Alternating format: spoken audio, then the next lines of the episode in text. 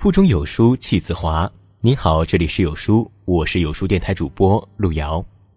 今天跟大家分享的文章叫做《丈夫是妻子的命，妻子是丈夫的福》。如果喜欢这篇文章，不妨在文末点击再看。都说男人是家庭的顶梁柱，女人是家庭的定海针。每个幸福的家庭都离不开夫妻二人的共同经营。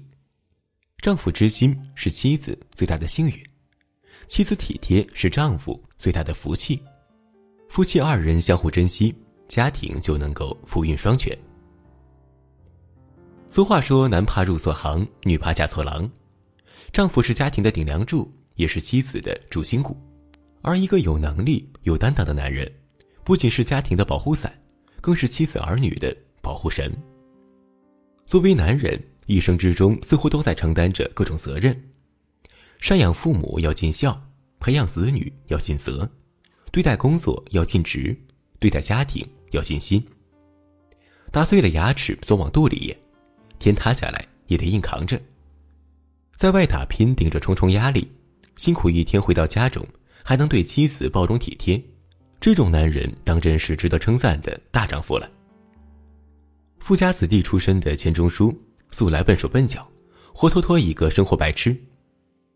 抗战时期生活条件非常艰苦，可是，在杨绛生完孩子之后，钱钟书先生却想尽办法为他炖了鸡汤，汤里还放了鲜嫩的蚕豆，这些都是杨绛平日里最爱吃的。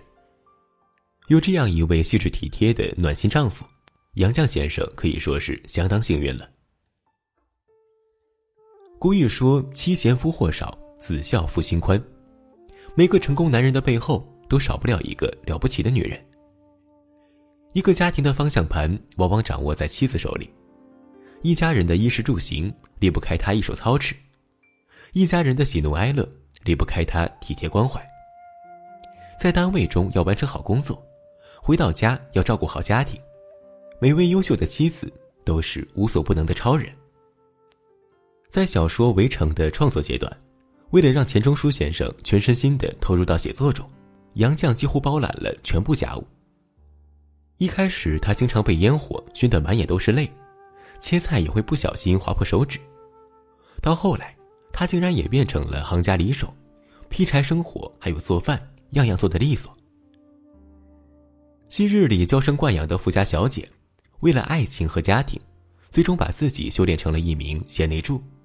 可是杨绛先生却从未抱怨过，他一心只盼着丈夫的大作早日问世。而钱钟书先生也没有辜负妻子的辛苦付出，他在小说《围城》的自序中这样写道：“这本书我写了整整两年，两年里忧事伤生，屡想终止。由于杨绛女士不断督促，替我挡了许多事，生出时间来。”得以锱铢积累的写完，照理这本书该献给他。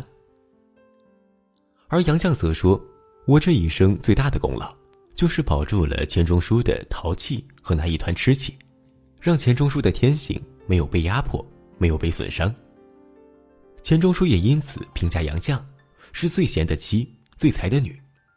得妻如此，钱老真是有福之人了。在这个碎片化的时代，你有多久没读完一本书了？长按扫描文末二维码，在有书公众号菜单免费领取五十二本共读好书，每天有主播读给你听。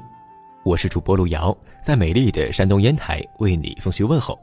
喜欢这篇文章，记得在文末给好看的文章点个好看。